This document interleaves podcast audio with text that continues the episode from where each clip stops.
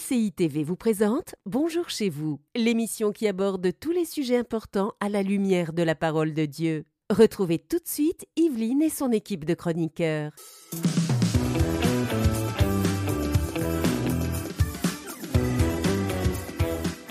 Bonjour à tous et bienvenue dans Bonjour chez vous. Quelle est ta mentalité face à l'argent? On a tous une mentalité due à un bagage ou autre et on va voir aujourd'hui ces mentalités, quel impact ça peut avoir sur nous, sur la façon dont on gère nos finances, mais aussi quelle est la mentalité du royaume de Dieu par rapport aux finances. Et pour parler de ce thème, je suis bien entourée. J'ai avec moi Aurélie, mais j'ai aussi avec moi un expert, un expert comptable, je dirais même. Cédric Zongo, bonjour. Oui, bonjour Evelyne, bonjour Aurélie. Bienvenue. Ben, merci, c'est un plaisir pour moi d'être là parmi Ah. vous aujourd'hui. Ben, on est content ravis. de t'avoir, s'il te plaît. Ben oui, et puis personnellement, je sais pas toi Aurélie, mais moi je suis pas très bonne en calcul, Moi non plus. donc Bon. on avait besoin d'aide. Bon, ok, ça va aller. tu vas être notre expert finance. Donc c'est ça, tu es du métier, mais bien sûr aussi tu es chrétien, tu es engagé dans l'église Nouvelle Vie aussi ici au, au Québec. Et puis euh, bah, c'est un petit peu ta, ta spécialité hein, de donner des conseils euh, par rapport aux finances. Ouais. Et aujourd'hui, bah, tu vas donner des conseils même spécifiquement sur le couple. Et puis c'est vrai que c'est un sujet euh, de- de- d'éventuelle discorde quand même les finances vrai. dans, Ouais. dans le couple. Donc Ouais. tu vas faire une rubrique couple et relations tout à l'heure. Tu nous diras comment réduire les conflits d'argent dans le foyer. C'est bien ça? C'est bien ça, donc euh, je vais partager avec vous euh, quatre clés pour pouvoir nous aider à réduire les tensions au sujet de l'argent dans le foyer, le fameux nerf de la guerre. Ah, c'est sûr, hein, c'est sûr. Hein. Madame est dépensière, monsieur économe ou l'inverse. C'est souvent ça. Chez moi, c'est pas ça. Chez moi, c'est l'inverse. hein. C'est moi l'économe. Je suis suissesse, Bon. hein, je vous le rappelle. Donc, tu peux t'adresser aux hommes et aux femmes euh, très largement. Exact. Eh bien, en tout cas, merci d'être là, Cédric. Et puis, euh, nous, on va commencer cette belle émission. Alors, on parle d'un sujet super intéressant, les finances. Je sais que ça peut faire couler beaucoup d'encre parfois, mais c'est très intéressant. Ça fait partie de notre vie. On vit avec l'argent et il faut savoir bien l'utiliser. Donc, on commence cette émission dans la pensée du jour.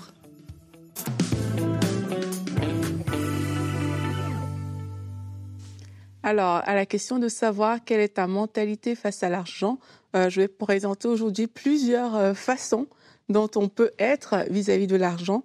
Et la première, c'est la soif de posséder ou encore euh, l'avarice. Celle-là, elle consiste en quoi? On veut toujours plus d'argent. La vie tourne un peu autour du gain matériel, parfois autour du matérialisme. C'est ce qu'on a qui nous, qui nous définit. On s'identifie sur la base de nos possessions. La Bible nous met en garde par rapport à ce type de pensée. Dans 1 Timothée 6 au verset 9, la Bible dit, mais ceux qui veulent s'enrichir tombent dans la tentation, dans le piège et dans beaucoup de désirs insensés et pernicieux qui plongent les hommes dans la ruine et la perdition. Donc la soif de posséder, voilà ce qu'elle va entraîner selon la Bible. On a une autre mentalité qu'on peut mettre en avant, c'est la peur de l'argent.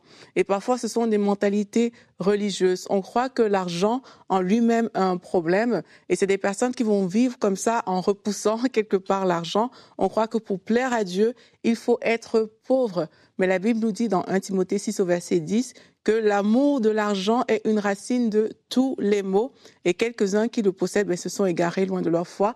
Mais c'est vraiment l'amour de l'argent qui est le problème. Ce n'est pas l'argent en lui-même qui est le problème. Lorsqu'il est bien dépensé, l'argent, comme on dit, c'est un bon serviteur et un mauvais maître. On a aussi une mentalité comme ça générale qui est la tendance à la consommation. Ici, en fait, c'est des personnes qui ne font preuve d'aucune sagesse financière et quelquefois qui vont accumuler des dettes.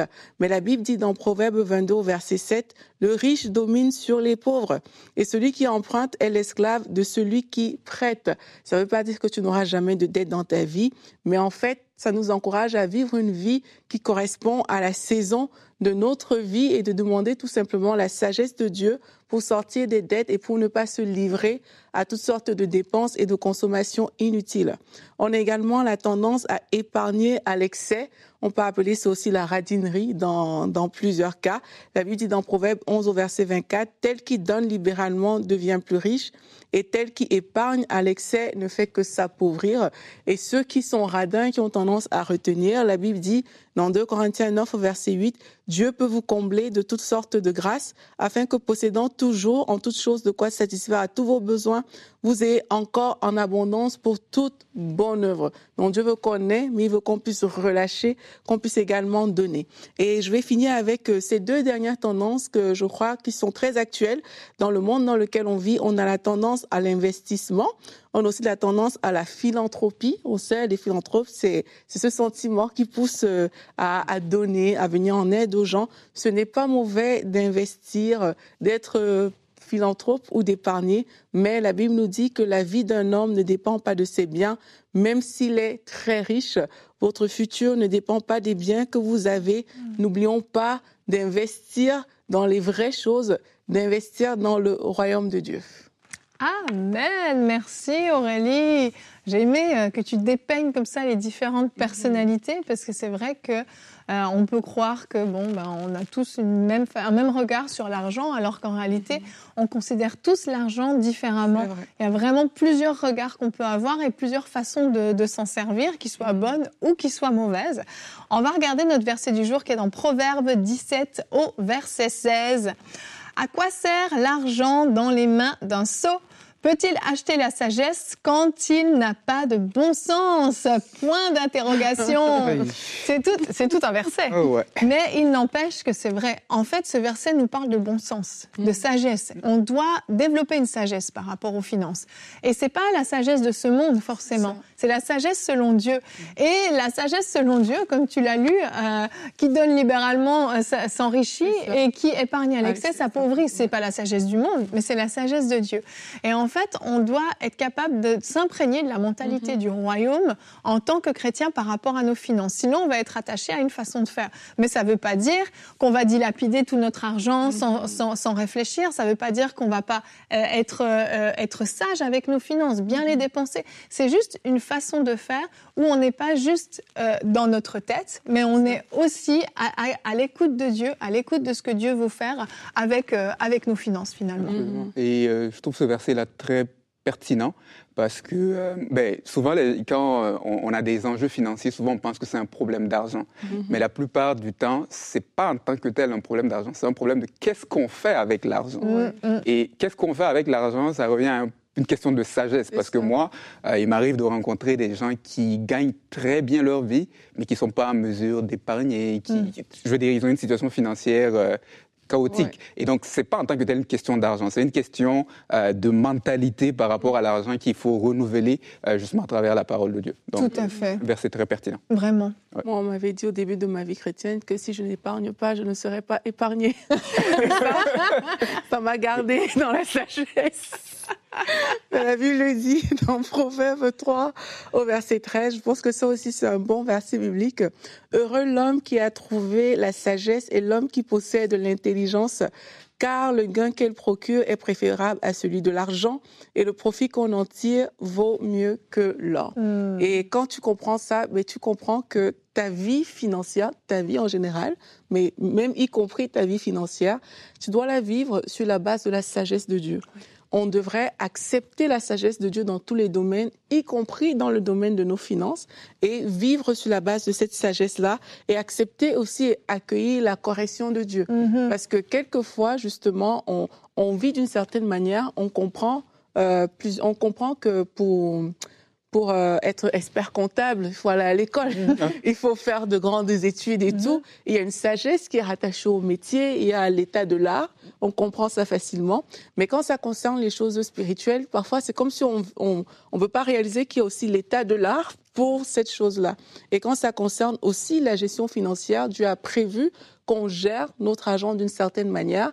Et c'est bien d'accueillir la sagesse de Dieu d'être prêt à, se corriger, à dire Seigneur, jusqu'à présent, ben, quand je regarde ma situation financière, peut-être j'avais cette soif de posséder, j'étais, je baignais dans le matérialisme. Moi, mm-hmm. toute ma vie était tournée juste sur mes investissements, mes investissements, mais j'avais jamais capté la, la sagesse que toi tu es Seigneur pour mes finances. C'est ça que je veux accueillir. Je veux corriger ce que je fais aujourd'hui pour pouvoir rentrer dans un cycle où vraiment je gère mes finances selon la parole, selon la volonté de Dieu.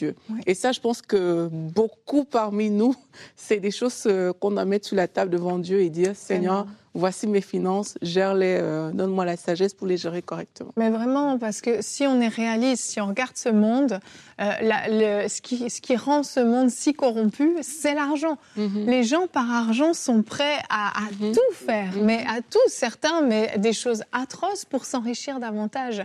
On voit des grandes multinationales, on voit des entreprises pharmaceutiques, on voit tout un tas de choses, et encore tout ce qu'on ne sait pas. Et en fait, on voit que l'argent euh, ça peut rendre les gens vraiment fous, en fait. On peut perdre la tête à cause de mhm. l'argent. Et donc, les chrétiens ont eu tendance à, dire Ah non, l'argent c'est mal, l'argent c'est mhm. mal, et puis vaut mieux que j'en aie le moins possible. Mhm. Oui, c'est une façon de se protéger, mais en réalité, c'est pas forcément ce que Dieu veut. Je crois que Dieu veut qu'il y ait des chrétiens qui soient prospères, des chrétiens qui réussissent, mais qui ne deviennent pas esclaves de l'argent, qui ne soient pas dirigés par euh, le, un désir de gain, de s'enrichir toujours plus. Je crois qu'en tant que chrétien, on doit aussi avoir une mentalité d'investisseur. On doit mhm. réfléchir, on doit, oui, faire preuve de sagesse par rapport à nos finances, être capable d'épargner pour ne pas toujours aussi être dépendant des autres quand on est dans le besoin. Il arrive un pépin et puis on n'a jamais mhm. d'épargne, on n'a jamais rien. Et là, bon, on envoie des sujets de prière, on va demander à l'Église un soutien. C'est quelque chose qui est possible, mais je crois que Dieu veut vraiment euh, qu'on se place au-dessus de l'argent. L'argent n'est pas supérieur à nous. L'argent, comme tu dis, est un très bon euh, serviteur. Mhm. On se place au-dessus de l'argent et on utilise ses finances de la bonne façon pour faire aussi avancer le royaume et pour ne plus être toujours euh, euh, misérable aussi. Il faut mhm. casser aussi cette image du chrétien mhm. misérable. Je crois qu'il faut équilibrer vraiment les choses. Mhm. Absolument. Et même euh, quand on regarde dans la parabole des talents, souvent, ben, on prie pour le sujet des finances. Quand dans, dans, les églises, c'est un sujet récurrent. On prie pour le sujet des finances et c'est bien de prier pour ses finances. mais aussi quand on regarde à la parabole des talents, on voit que le, le, talent à la base, c'était une unité de mesure financière quand on regarde dans la, à l'époque. Et on voit que Dieu, euh, le, maître, a donné plus à ceux qui ont mieux administré. Et donc ça veut dire que Dieu, oui, c'est bien de prier, mais Dieu confie plus de ressources à ceux qui savent gérer mm. déjà le peu qu'il a confié. Et donc c'est important pour nous en tant que croyants d'élargir un peu notre spectre et de, de, réaliser que oui, on doit aussi apprendre euh, à savoir gérer, surtout parce que quand on regarde le livre des Proverbes, euh, et tout, mm-hmm. il y a beaucoup de, de versets qui nous parlent euh, de, certains principes de gestion. Et donc c'est important pour nous de d'apprendre aussi cet aspect pratique un peu euh, des choses parce que ben, Dieu donne plus à ceux qui savent gérer. C'est vrai. Et puis aussi même euh, la façon dont on gère l'argent est quand même, euh, ça révèle aussi ta, la foi, la qualité de la foi que tu as en Dieu. Quand on voit l'histoire du jeune homme riche qui mhm. voulait suivre Dieu de tout son cœur, mais il a été limité par quoi? Par le fait qu'il fallait qu'il se dépouille quelque part de ses biens. Donc la façon dont on gère l'argent, ça monte, ça peut, on peut voir jusqu'où tu fais confiance à, Dieu dans, dans, certaines choses, en fait. Oui, tu veux dire quelque chose Non, non, mais c'est très bon. bon. Parce que ce que tu dis, euh, je, je mettons dans l'évangile de Luc, euh, je, pense dans, dans, Luc 16, on dit si vous avez été, euh, si, vous n'avez pas été fidèle avec ah, les richesses, jusqu'il vous confiera les véritables. Et donc Dieu même dans sa parole nous dit, mais les biens matériels, là, il les utilise comme un test, un test de mm-hmm. confiance, parce que ce qu'on fait avec l'argent révèle quelque part notre caractère en arrière. Et Dieu utilise notre comportement avec l'argent Mhm. comme un baromètre de qu'est-ce qu'il peut nous confier euh, de choses beaucoup plus éternelles et, et un impact encore plus grand. Oui. Et donc, euh, mhm. mais même ce qui est dans ton cœur aussi, tu vois, parce que on, tu ne serviras pas de maître, Dieu ou maman. On sait que maman, c'est le dieu de la prospérité euh, chez les Philistins. Et parfois, on aura tendance à, à dévier en fonction de l'attachement qu'on peut avoir pour l'argent. Donc, c'est important vraiment de se situer et de savoir que notre source, c'est Dieu.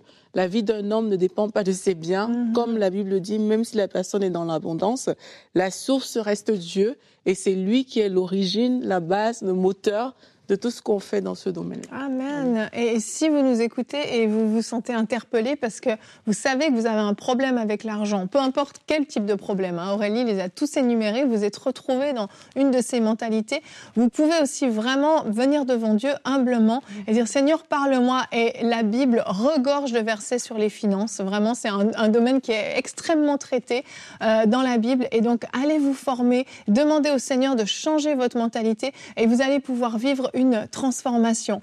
Et on va enchaîner avec toi, Cédric. On va voir comment gérer ces, conflits dans le couple et surtout les diminuer, les réduire, le nerf de la guerre, comme tu l'appelles, dans la rubrique Couple et relations.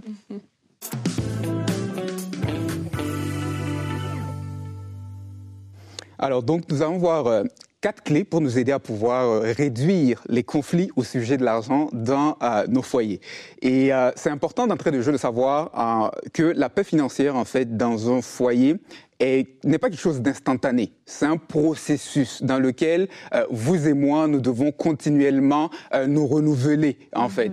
Et c'est aussi important de savoir que la paix financière dans un foyer, c'est pas quelque chose de parfait mais c'est un processus, dans le sens où l'objectif n'est pas en tant que tel l'absence de conflit. Si ça arrive, tant mieux, mais l'objectif, c'est beaucoup plus de réduire la fréquence et l'intensité euh, de ces conflits-là. Et donc, le but à travers ces clés, c'est justement de voir comment est-ce qu'on peut réduire euh, l'intensité et la fréquence euh, de ces conflits afin d'arriver à une paix qui va être beaucoup plus durable dans nos foyers.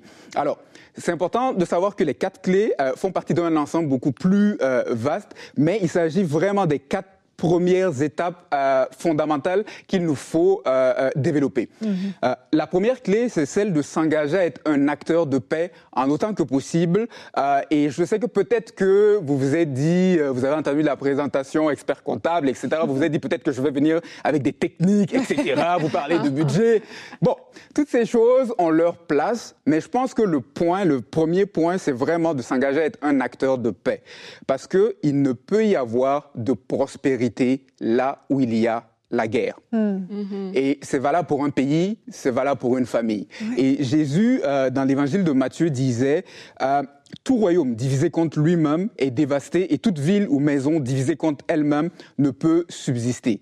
Et c'est donc important de savoir que vous pouvez tous les deux avoir les meilleures connaissances financières au monde, être capable de faire les meilleurs budgets au monde. Mais si vos cœurs sont divisés, il va être difficile d'expérimenter euh, la véritable prospérité que Dieu veut pour chacun d'entre nous, qui est une prospérité qui commence à l'intérieur de nos cœurs et qui se propage à l'extérieur. Et donc, si on veut euh, vraiment euh, expérimenter ce que Dieu veut pour nous, c'est important que nous nous engageons à être des acteurs de paix. Et être un acteur de paix ne signifie pas d'éviter, de fuir le conflit. Être un acteur de paix ne signifie pas que s'il y a quelque chose qui ne marche pas, on ne l'aborde pas être un acteur de paix signifie que je vais avoir le courage d'aborder euh, le conflit, mais je vais l'aborder avec une attitude où mon but à la fin, c'est que nous puissions retrouver la paix. Et il y a une différence entre euh, d'état d'esprit. Quand vous abordez un conflit avec euh, l'intention de retrouver la paix, ce que vous allez dire, ce que vous allez faire va être très différent de lorsque vous venez tout simplement pour dire tout ce que vous pensez et puis ben voilà, je vais te dire ce que je pense. Non. Donc ce qu'on a besoin chacun d'entre nous, c'est vraiment de nous engager. Ça, c'est une décision personnelle et que euh, chacun d'entre nous devons faire, c'est de nous engager à être un acteur de paix euh, dans, euh, au sujet des finances. Mhm. Et c'est aussi de manière pratique, comment est-ce qu'on peut être un acteur de paix? C'est en prêtant attention aux mots que nous allons dire. Mhm. Parce que les recherches sur le sujet du conflit de l'argent, en fait, montrent que les, les conflits au sujet de l'argent dans le couple sont l'un des domaines où on a tendance à avoir les mots les plus durs et les mots les plus dégradants à l'égard de notre conjoint parce que le sujet des finances est émotionnellement chargé. Et donc, on a tendance à vraiment euh, aller. Euh, et donc, l'une des manières pratiques, c'est de faire attention aux mots qu'on dit. Et donc, parfois, ben, c'est de se donner un temps entre ce qu'on pense et ce qu'on va dire. Ah. Et, si jamais on voit que la, la tension est en train de monter, c'est peut-être, OK, on va arrêter, on va peut-être reprendre la discussion à un autre moment, le temps de laisser les flots dans le cerveau euh, se calmer. Et c'est de se rappeler, parce que, ben, autrement, on risque de dire une parole qui va euh, exciter la colère et puis à la fin, ben, on va se demander, mais à cause de cette petite histoire, on est rendu à un conflit beaucoup plus large. Et donc, c'est important de faire attention aux mots et euh, de nous rappeler ce que le proverbe 15 euh, nous dit. Une réponse douce calme la fureur, mais une parole dure excite la colère. Et donc, la première chose, c'est vraiment de nous engager à être des acteurs de paix en prêtant attention à nos mots, particulièrement lorsqu'il y a des divergences au sujet de l'argent. La deuxième chose, c'est de cultiver l'humilité. Jacques, euh, dans son épître, en fait, nous dit euh, d'où viennent les luttes et d'où viennent les querelles parmi vous? N'est-ce pas de vos passions qui combattent dans vos membres? Vous convoitez et vous ne possédez pas. Vous êtes meurtrier envieux et vous ne pouvez pas obtenir. Vous avez des querelles et des luttes, vous ne possédez pas parce que vous ne demandez pas. Vous demandez et vous ne recevez pas parce que vous demandez mal dans le but de satisfaire vos passions. En somme, ben, Jacques nous dit que quelque part, euh, la source de nos conflits vient un peu euh, de notre orgueil, du fait qu'on on ne pense qu'à nous, on ne pense qu'à nos intérêts, ce que je veux, etc. Et souvent, euh, comme Yveline l'a mentionné tout à l'heure, souvent dans le couple, on a deux profils. On a un qui est dépensier et un qui est épargnant. et le problème vient souvent lorsque chacun pense que sa manière d'être est la bonne. Et c'est mhm. celle qui devrait prédominer. Mhm. euh, L'épargnant se dit, mais je comprends pas comment est-ce que tu as pu dépenser autant d'argent dans, dans tel article?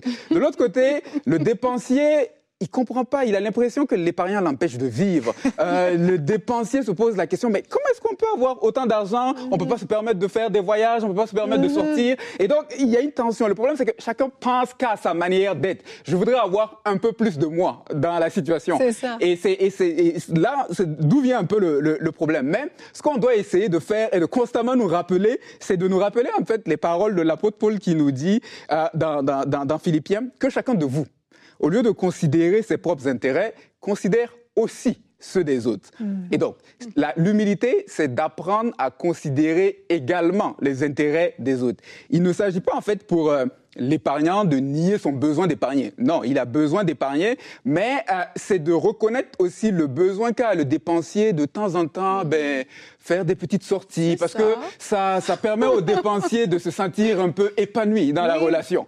Et donc et donc c'est de, de, reconnaître un peu ce besoin et de l'autre côté aussi, ben c'est pour le, le dépensier, c'est important pour lui oui, de ne pas nier son besoin de dépenser mais de reconnaître que l'épargnant a un besoin d'épargne parce que ça l'aide à être un peu plus tranquille Mhm. de savoir qu'on a un peu d'argent de côté au cas où il y a quelque chose qui se passe. Donc, mhm. c'est d'apprendre à considérer les besoins des uns et des autres. Et c'est pourquoi, par, exemple, lorsque euh, euh, euh, on fait par exemple un budget familial, c'est important de prévoir de l'argent pour des sorties, pour permettre à ce que ben, le dépensier il puisse quand même se sentir un peu mhm. impliqué dans l'affaire, et puis se fait un peu vivant. Ça, ça l'aide. Et de l'autre côté, c'est important aussi de mettre un peu d'argent, ben, de côté pour des épargnes, pour que l'épargnant puisse savoir que ah, s'il y a un souci s'il y a une perte d'emploi, s'il y a quelque chose, au moins on a un petit coussin pour nous aider pendant quelques temps. Et donc, c'est euh, de nous rappeler constamment. Et comme je dis, c'est un, processus continuel de nous rappeler constamment euh, de considérer également les intérêts de l'autre et de cultiver cette humilité. Mm. Et la troisième clé, c'est d'examiner et de discuter de nos croyances au sujet de l'argent. La plupart des conflits en matière d'argent ne sont pas des conflits d'argent ils ont l'apparence de conflits d'argent, mais ce sont des conflits de croyances, des conflits de valeurs, des conflits de personnalité, comme mm Aurélie l'a mentionné, et qui rejaillissent en fait à travers des questions d'argent. Mhm. Et donc, euh, c'est important pour nous de réaliser en fait cela. Et euh, et, l'une des raisons pour lesquelles souvent les conflits d'argent ont tendance à nous faire un peu mal, c'est parce que ça, ça révèle certaines divergences profondes, des divergences de vision et tout. Mais c'est normal, dans le sens où ben, le mariage, c'est deux personnes différentes qui se mm. mettent ensemble et qui essayent de, de travailler ensemble. Donc, ben, il y a des différences naturelles et c'est de voir comment est-ce qu'on peut travailler justement à ramener euh, euh, euh davantage de paix. Et la plupart de nos croyances au sujet de l'argent, ce sont des croyances que nous avons héritées dans notre environnement familial. La plupart d'entre elles, c'est des choses que nous avons héritées en voyant comment est-ce que nos parents se comportaient à l'égard de l'argent et qu'est-ce que nos parents disaient à propos de l'argent. Et ça, ça et, et, et c'est resté, ça s'est développé dans notre esprit, ça a développé des croyances et nos comportements un peu sont rattachés à tout cela. Et c'est ce que le, les proverbes disent. Tel un homme pense, tel il est. Nos mhm. comportements à l'égard de l'argent sont rattachés quelque part à nos pensées, à certaines croyances qui se sont développées euh, dans notre vie. Et peut-être que vous êtes dans un couple et puis euh, vous voudriez parler d'argent euh, avec votre conjoint, mais vous avez l'impression qu'il ne veut pas parler d'argent. Et peut-être que vous dites c'est de la mauvaise foi, etc. Peut-être que non, c'est peut-être pas de la mauvaise foi. Peut-être qu'il a grandi simplement dans une famille où il voyait ses parents constamment se battre au sujet de l'argent et il a développé la croyance selon laquelle pour vivre tranquille et heureux, il ne faut pas parler d'argent parce qu'il n'a pas envie de revivre ça. donc il a juste développé cette croyance, l'argent c'est des mmh. problèmes, il ne faut pas en parler. Dépensons car demain, nous mourrons. Ah. Donc, dépensons tout simplement. Et vous, de l'autre côté, vous avez grandi dans une famille où peut-être, vous voyez, les discussions se- semblaient se passer un peu mieux, et peut-être même que vos parents vous ont appris euh, l'importance euh, de faire un budget, d'épargner. Et là, tous les deux, vous vous retrouvez euh, ensemble. Vous, vous voulez parler d'argent parce que c'est un peu ce que on vous a appris. Lui, il veut pas parler d'argent parce que il a vu ce que ça fait. Et puis là, ben, il y a un clash qui se crée. Et c'est important de savoir que donc derrière ces conflits-là, c'est des questions euh, de croyance. Et une chose que vous pouvez faire, c'est de prendre un moment, une soirée et de parler, d'être vulnérable et de poser des questions. Et parmi les questions, c'est de poser la question à savoir qu'est-ce que tu as appris et qu'est-ce que tu as vu, euh, qu'est-ce que tu as appris au sujet de l'argent dans ta famille d'origine et qu'est-ce que tu as vu euh, dans ta famille d'origine au sujet de l'argent. Et là, ça ne va pas nécessairement changer votre conjoint, mais ça va vous aider à comprendre d'où est-ce qu'il vient. Ça va peut-être vous vous changer, vous amener à avoir un peu plus d'empathie à son égard et de savoir comment est-ce que l'aborder par rapport à certaines questions. Et une fois qu'on a fait cet exercice-là ensemble de discuter de nos croyances, c'est de réaligner nos croyances avec la parole de Dieu. Et euh, c'est un peu parce qu'on peut avoir des croyances, mais ça ne veut pas dire que nos croyances sont bibliquement fondées. Et même si on vient d'une famille euh, chrétienne. Et c'est pourquoi ben, l'apôtre Paul, dans, dans, dans, dans Romains, nous parle du processus de transformation, de, de renouvellement, euh, de transformation par le renouvellement de nos pensées. Et une des choses, euh, une des pensées importantes à développer, c'est celle de savoir en fait que tout ce que nous avons appartient à Dieu qui nous les a confiés et qui un jour va nous demander des comptes par rapport à ce que nous avons fait. Et quand on se met dans cette perspective-là, peut-être qu'on peut se poser la question à savoir, est-ce que ça sert euh, de se battre sur quelque chose qui ne nous appartient même pas à la fin de la journée? Peut-être qu'on gagnerait à s'inciter mutuellement, à être des meilleurs gestionnaires, chacun à combler, les forcer les faiblesses, de sorte que euh, lorsque nous allons arriver devant lui, nous puissions entendre dire bien fait, bon et fidèle serviteur. Amen. Et donc, ce sont là quatre clés euh, qui peuvent nous aider, donc d'être des acteurs de paix, de cultiver l'humilité, euh, de réaligner nos croyances, euh, de discuter de nos croyances et de les réaligner avec la parole de Dieu. Magnifique, merci beaucoup Cédric. Plaisir. Beau marathon, on t'en a dit des choses en peu de temps, mais des clés formidables vraiment euh, à, à mettre en pratique, je, je le crois vraiment. Merci pour tous ces conseils et je pense qu'à la maison, si euh, vous êtes prêts à relever ce défi et puis à vraiment mettre ça sur la table, en discuter réellement et accepter d'être, oui, d'être revêtu d'humilité, je crois que vraiment une grande différence peut, peut s'accomplir. On met tous, on fait tous un petit effort et finalement, les deux extrêmes peuvent devenir très équilibrés. C'est ce que, c'est ce but. que j'aime dans le couple. Mais bien sûr, mais bien sûr. Moi, je suis devenue un peu plus dépensière avec mon mari. Et lui est devenu un peu plus économe. On s'est, on s'est, on s'est réunis au milieu. Des fois, je me dis qu'il m'a peut-être un peu trop influencé. Merci Cédric. Demain, tu seras encore avec nous. On continue cette, cette mini-série sur les finances. Comment faire face à la pression financière? C'est le thème qu'on va aborder demain. Et Cédric, tu feras une rubrique conseil du coach. Comment faire face justement à la pression financière? On va voir comment régler ces problèmes qu'on peut avoir parce que les finances nous pressent parfois de toutes parts et ça peut devenir très difficile à gérer. Donc, on se retrouve demain. Merci d'avoir été avec nous et bonjour chez vous. Cette émission a pu être réalisée grâce au précieux soutien des nombreux auditeurs de. Retrouvez toutes les émissions de Bonjour chez vous sur emcitv.com.